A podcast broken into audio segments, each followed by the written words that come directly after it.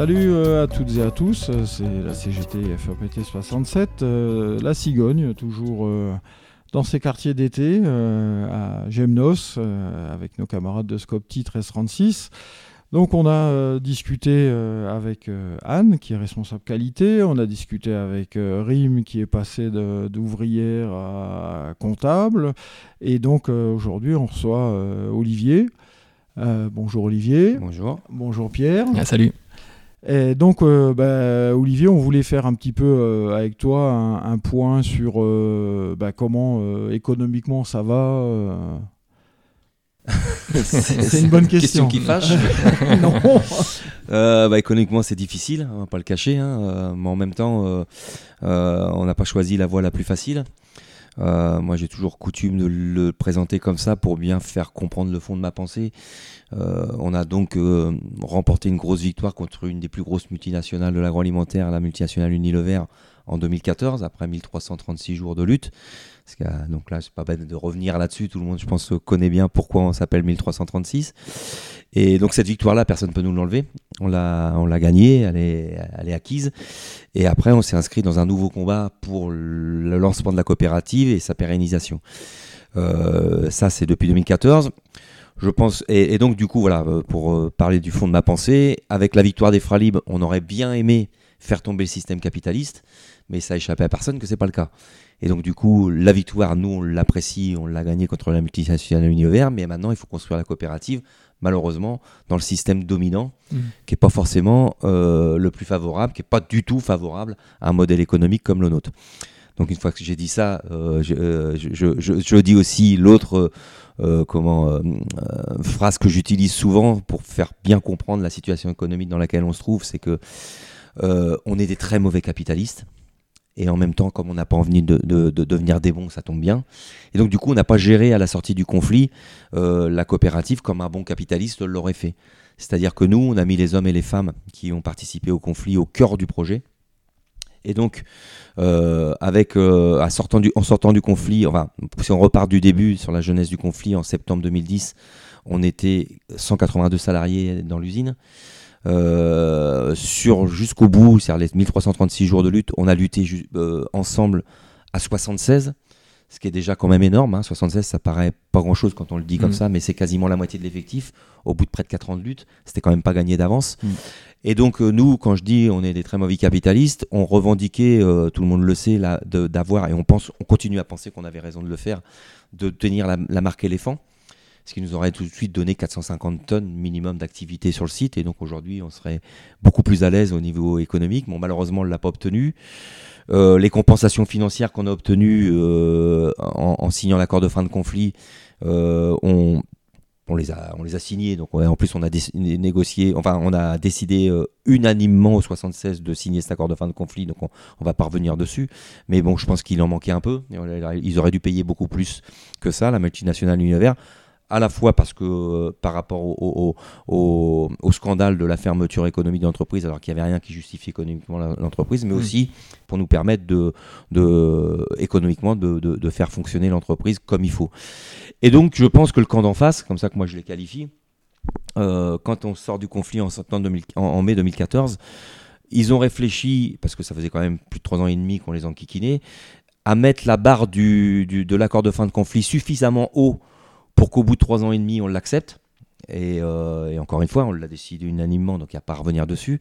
Mais dans leur esprit suffisamment haut pour qu'on l'accepte, mais pas suffisamment haut pour qu'on réussisse. Tout au moins dans leur esprit à eux.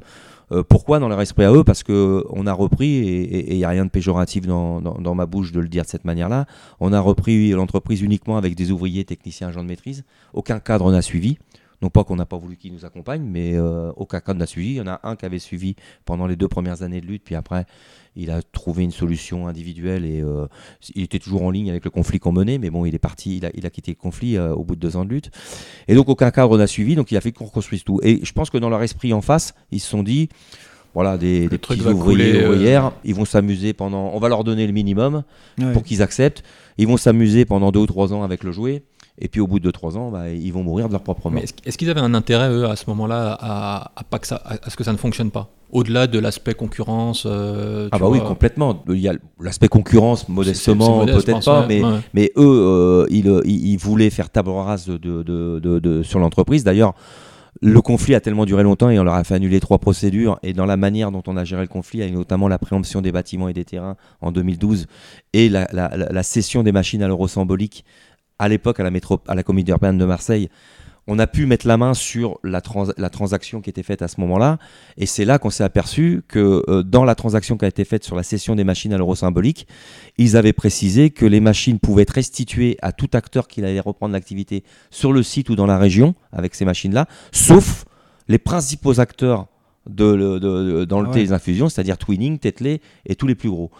Alors que pendant deux ans, ils ont, ils ont, ils n'ont pas cessé de nous dire, parce que l'obligation légale d'un employeur quand il ferme une entreprise économique, c'est qu'il doit d'abord retrouver s'il peut y avoir un repreneur, et ils nous disaient qu'ils avaient tout fait. En l'occurrence, ils pouvaient pas avoir tout fait puisque ils avaient euh, mis euh, les, conditions pour que les, les, les, seuls qui pouvaient prétendre de reprendre, une entreprise de cette, de cette taille-là, ils les avaient écartés de la possibilité. Donc voilà. Donc, donc, eux, ils voulaient surtout pas qu'il y ait une nouvelle activité qui continue.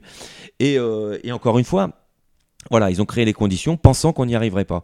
Et quand je dis, euh, pour boucler la boucle sur, sur cette partie-là, euh, quand je dis qu'on est des mauvais capitalistes, bah, je pense qu'un bon capitaliste, quand il serait arrivé en 2014 avec l'accord de fin de conflit, il aurait regardé ce qu'on avait dans la besace, c'est-à-dire les machines à l'euro symbolique, les conditions euh, qu'on a arrachées à vert.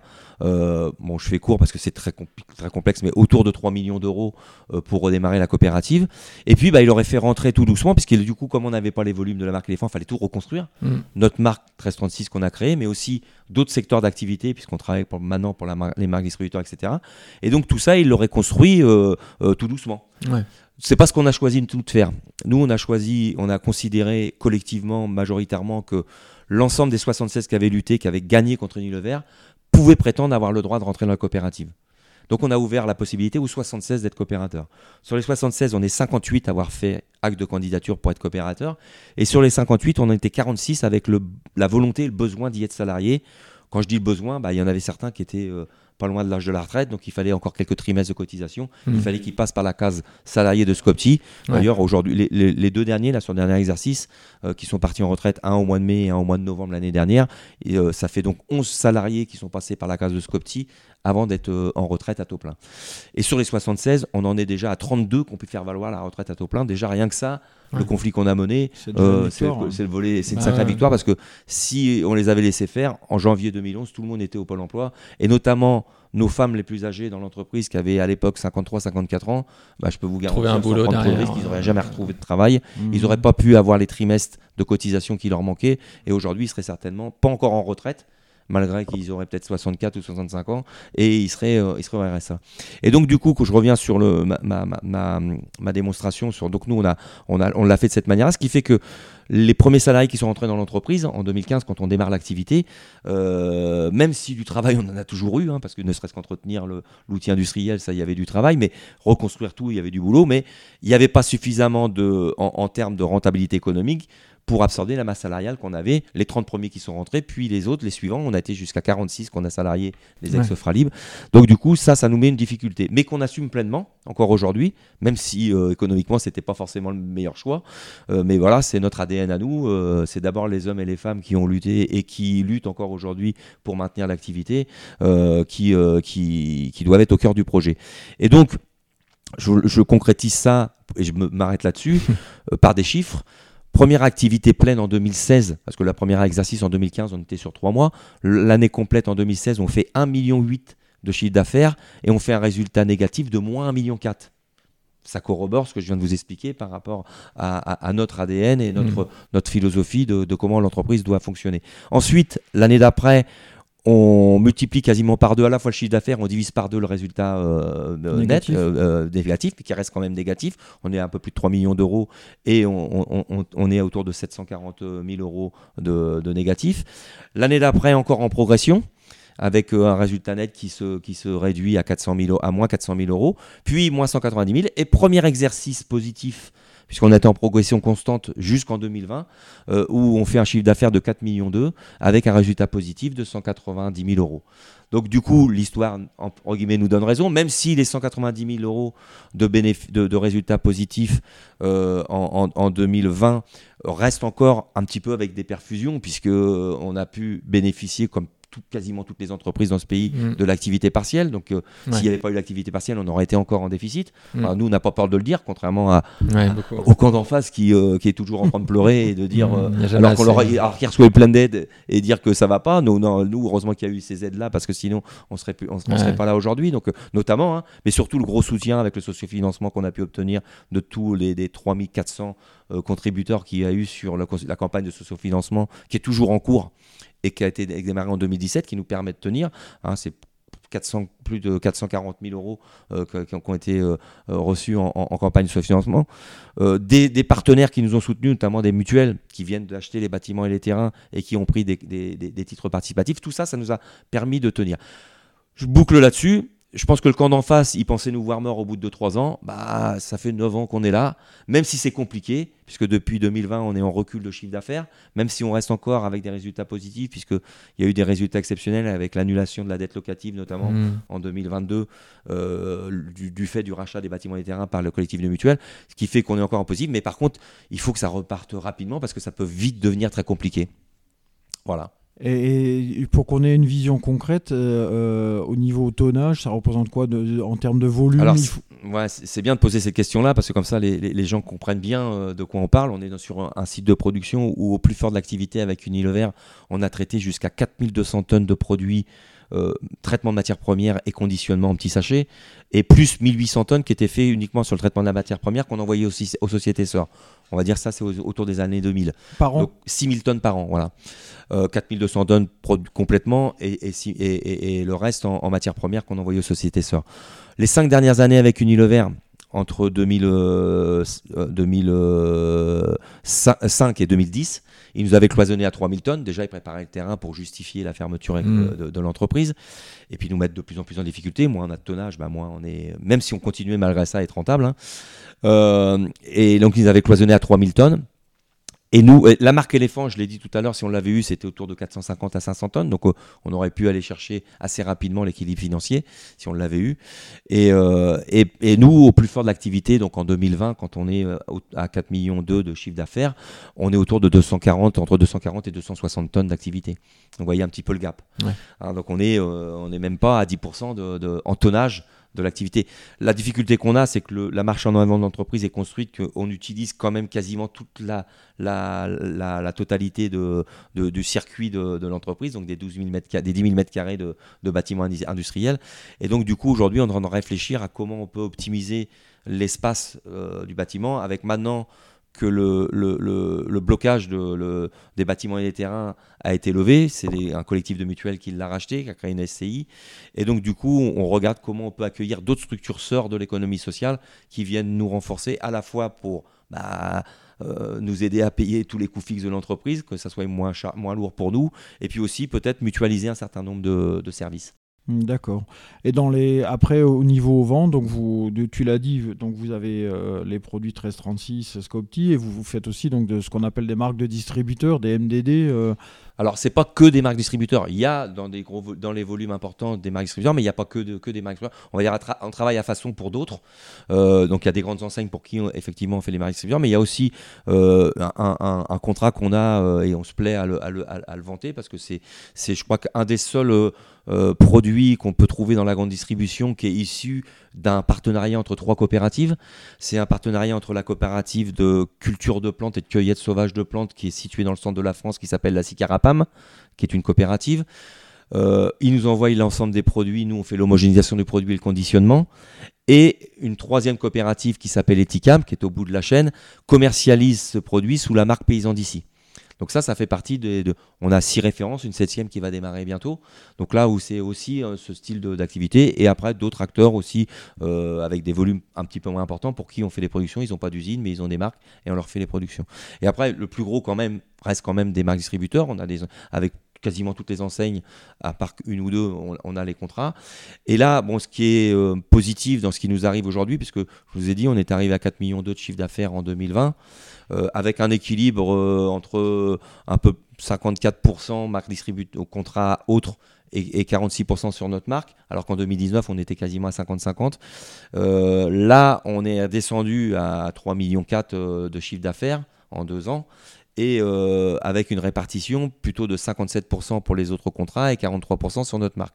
Donc un ralentissement et, un fléchissement sur notre marque. On sait déjà, parce qu'on vient de, de, remporter un appel d'offres avec une grande enseigne sur six nouvelles références, qu'à horizon 2024 en année, pleine, on sera au-dessus en, termes de chiffre d'affaires que le volume euh, que le chiffre d'affaires de 2020. Mais essentiellement porté par ce nouveau contrat qui est en, marque distributeur avec donc une valorisation moins importante. Donc il faut vraiment que notre marque décolle pour qu'on puisse euh, assurer la, pérennité de l'entreprise. J'allais dire, qu'est-ce qui justifie que que la marque 1366 soit pas en magasin directement sous son nom C'est une petite question bête, je sais, mais et, pourquoi vous passez par une, enfin, par la marque distributeur du coup? Bah, on passe pas par la marque. 1336, euh, euh, c'est notre marque et donc on a des, des, négociations avec des acheteurs qui, dans leurs enseignes, négocient pour les marques propres. Et puis après, il y a d'autres acheteurs et c'est pas les mêmes qui négocient sur les, les, appels d'offres pour les marques distributeurs. Ce sont pas les mêmes. Ah, d'accord. C'est pas lié. C'est pas, les mêmes. C'est pas les mêmes. Enfin, c'est la même enseigne, mais c'est pas les mêmes. Euh, il y a des acheteurs pour les pour les deux parties. D'accord. Et, euh, et, donc, qu'est-ce qui justifie euh, pour une marque comme la nôtre le léger recul qu'on a en ce moment, c'est mm. qu'on voit bien que après le Covid la grande distribution bah, est en permanence en train de se. Euh, ils ont eu à un moment donné, même s'ils continuent à l'avoir, euh, bah, ils ont subi euh, l'arrivée massive des, achats sur Internet et la baisse de fréquentation de leurs magasins. Donc ils, ils ont essayé d'y répondre avec les drives, etc. Donc ils continuent à avoir une. Et, là, dernièrement, enfin pas dernièrement, ça fait un peu plus d'un an maintenant, et, tout ça aussi, effet Covid, hein, et puis aussi effet inflation, etc. On voit bien, et là, toutes les enseignes font la même chose. ils mettent en avant leur marque propre. Mais pas que pour le thé, hein, c'est pour tous les secteurs d'activité. Ils mettent en avant leur marque propre. Et donc, quand euh, pour euh, voilà, les, les lignes, euh, ils sont pas extensibles, pour faire de la place pour leur marque à eux, il bah, faut sortir des rayons. Ouais, bien sûr. Ça, je l'ai vu, on et c'est pas les grosses marques. parce qu'on aimerait bien, s'ils s'en prenaient au plus gros, qui mériteraient d'être déréférencés. Tout à l'heure, je parlais de la marque éléphant. Ça ne sera jamais la, marque éléphant. Mm. La marque éléphant, elle est née ici à Marseille il y a plus de 120 ans. À l'époque, quand Unilever l'acquiert dans les années 70, la totalité des plantes aromatiques et médicinales pour la partie infusion, euh, que ce soit nature ou, ou, parfumée, est issue du terroir local. Euh, on a la ligne de coupe euh, ici, c'est que du local, c'est conditionné ici, c'est vendu qu'en France. Là aujourd'hui, c'est toujours vendu qu'en France, mais la seule chose qu'a de français dans, la marque éléphant, c'est l'argent des consommateurs français, puisqu'aujourd'hui, les matières premières viennent bien souvent d'Amérique latine ou d'Europe de l'Est, elles viennent par bateau au port d'Anvers. D'Anvers, maintenant, elles prennent la, route pour aller à l'est de l'Allemagne pour être coupées, mélangées, aromatisées d'un peu d'arômes chimiques parce qu'ils continuent à travailler avec les arômes de synthèse. Ça reprend la route maintenant pour aller à Katowice en Pologne pour être conditionné. Et une fois que c'est conditionné, ça vient en France pour être vendu sur le marché français, puisque c'est vendu qu'en France. Un non-sens total. Mm. Bon, malgré ça, c'est pas ceux-là qui rêvent des références au lieu de différencier cette marque-là, qui a pas de, en termes de bilan carbone, qui est catastrophique, c'est des petites marques comme la nôtre qui, qui sont différenciées. Oui, parce qu'il faut préciser que c'est aussi des enjeux commerciaux, les, les grandes marques par rapport à la grande distribution. il y a des, il y a des voilà, il faut payer, machin. Exactement. C'est très compliqué. très compliqué. Et euh, peut-être pour, ouais, pour finir, je, moi, la première fois que je t'avais rencontré, je trouvais que tu m'avais dit un truc qui était euh, une image assez forte. Tu m'avais dit que si chaque euh, camarade syndiqué euh, achetait une boîte, mmh. ça serait déjà pas mal. Ah oui. Bah, Alors, euh, mmh. je sais pas. Enfin. moi, j'accueille très favorablement l'arrivée de, Sophie Binet. J'espère que, au-delà, parce que moi, je ne fais pas dans le culte de la personnalité, mais j'espère aussi que, au niveau de toute la CGT, notamment dans nos publications, dans la vie mmh. ouvrière, etc. Euh, j'espère qu'ils vont beaucoup plus euh, parler de, de, de, de, de Scopti, de 1336, parce que c'est vrai que moi, euh, quand je regarde les publications CGT, ça me fend le cœur. Chaque mois, je me dis, mais pourquoi il n'y a pas une page Surtout que maintenant, je trouve qu'il y a des trucs pour la fête des mères, pour la fête des pères, il y a les boissons mmh. rafraîchissantes, il y a plein de trucs il, voilà, j'espère qu'on va en parler euh, parce qu'il faut, voilà, il, faut rappeler que, bah, tu as bien fait de le dire, le combat euh, économique, tu l'as bien dit, on est malheureusement euh, le mouvement des retraites, on s'est battu comme des, des, des, des, loups, mais on n'a pas réussi à faire tomber le système capitaliste. Donc pour l'instant, on est encore dedans. Hein, donc il faut effectivement assurer la pérennité économique de l'entreprise. Et il faut que toutes les structures CGT participent. Mmh. Ah, donc tu crois pas si bien dire, puisque là, il y a pas très longtemps, il y a une journaliste de la, de la NVO qui est venue chez nous et donc il y a un, 4 pages qui va sortir ah bah euh, dans une, je sais plus dans, exactement dans lequel, euh, dans quel numéro il va sortir, mais c'est prévu. On a eu les contacts comme on l'avait avec Philippe Martinez aussi, avec Sophie Binet là dernièrement. On a pu échanger avec elle, on l'a rencontrée à Gardanne quand elle est, quand elle est venue. Et donc euh, évidemment qu'il y a des choses qui, qui, qui, qui, vont être impulsées. Après, moi je me souviens, je, Rim l'avait dit au congrès de Marseille dans son intervention, donc on avait, qu'on avait fait ensemble, c'est à l'époque on était 700 000 syndiqués à la CGT, si les 700 000 syndiqués à la CGT n'achetaient ne serait-ce qu'une fois un produit par trimestre, ça y est quoi. Bah on est sauvé. En plus maintenant, à l'époque on ne l'avait pas encore quand euh, RIM fait cette déclaration là au congrès de Marseille. Je, euh, je sais plus quelle année, je crois que c'était 2014 ou 2015 à Marseille. Euh, quand, quand, elle fait cette déclaration là, on n'a pas encore notre site de vente en ligne. Donc là maintenant on a le site de vente en ligne, c'est encore beaucoup plus facile pour l'ensemble des syndiqués qui nous trouvent pas dans leur dans leur, leur, supermarché, ceux qui sont éloignés de nous. Et ben, le site de vente en ligne peut le permettre de le faire. Mais je me souviens aussi, et c'est pas faux. Euh, euh, sorti de cette déclaration-là, euh, avoir discuté avec un journaliste de l'Humanité, une autre copine de la NVO, me dire aussi, mais si, alors, prenons la, dans la CGT la NVO, si tous les syndiqués de la CGT achetaient la NVO, on n'aurait pas de difficulté avec la vie ouvrière. Si dans l'Humanité, tous ceux qui sont un minimum sympathisants du journal bah, étaient, étaient achetés le journal, bah, ils n'auraient pas de difficultés financières. Donc on pourrait le répéter sur plein de, dans plein de domaines. Donc c'est en même temps que ça paraît évident, c'est pas si simple que ça. C'est pas si simple que ça. Et, aussi, on a aussi un, travail de, comment, de, mémoire à faire, parce que mine de rien, euh, on est en 2023, on a attaqué le conflit en, 2000, en, 2000, en 2010, ça fait 13 ans. Euh, aujourd'hui, un jeune de 20 ans, il avait 7 ans quand on a démarré le conflit. Donc le jeune de 20 ans qui démarre dans la vie professionnelle, qui est syndiqué CGT, même qu'il euh, qu'il a des belles valeurs et qu'il est motivé, eh ben, s'il organise quelque chose, euh, euh, rien que ça, hein, il organise euh, avec son syndicat et qu'on lui donne la responsabilité d'acheter de, de, pour la buvette, si on lui a pas expliqué le combat des fralibes qu'il ne connaît pas, et, voilà, et, donc il, y a une, une, communication à maintenir et à, à, à, faire savoir parce que c'est pas si évident que ça. C'est vrai. Je voulais juste terminer très rapidement. Euh, parce que euh, j'ai vu en vidéo ton, ton, hommage euh, à Suzanne et Gaston Stempf. Hmm. Et voilà, je voulais terminer pour leur dire qu'on on pensait très fort à eux et qu'ils ont été des défenseurs infatigables et des, vraiment qu'ils ont toujours défendu votre cause. Et voilà, on pense très fort à eux. Et nous aussi, demain, on a, on a notre assemblée générale. Donc, en, avant d'assemblée, malheureusement, on a aussi d'autres personnes a décédé, qui sont décédées, Nadine, euh, Bernard, il n'y a pas très longtemps. Et donc on va faire un hommage à, eux.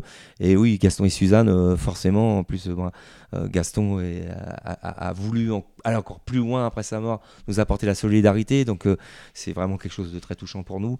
Et donc je sais que à l'UD de, du, Barin. du Barin, il y a une salle qui, euh, qui est donc euh, on réfléchit à faire quelque chose qui soit en lien avec euh, avec avec le ce qu'ils ont fait pour nous et que peut-être je sais pas une, sculpture, une peinture qui, qui, parle de Scopti, qui parle de Gaston et Suzanne, qu'on puisse avoir la même là-haut dans la salle qui, qui porte leur nom et, chez nous ici. Surtout qu'il y a une très belle peinture du Tché et que Suzanne, elle avait toujours le drapeau du Tché sur les épaules en manif. Donc à réfléchir.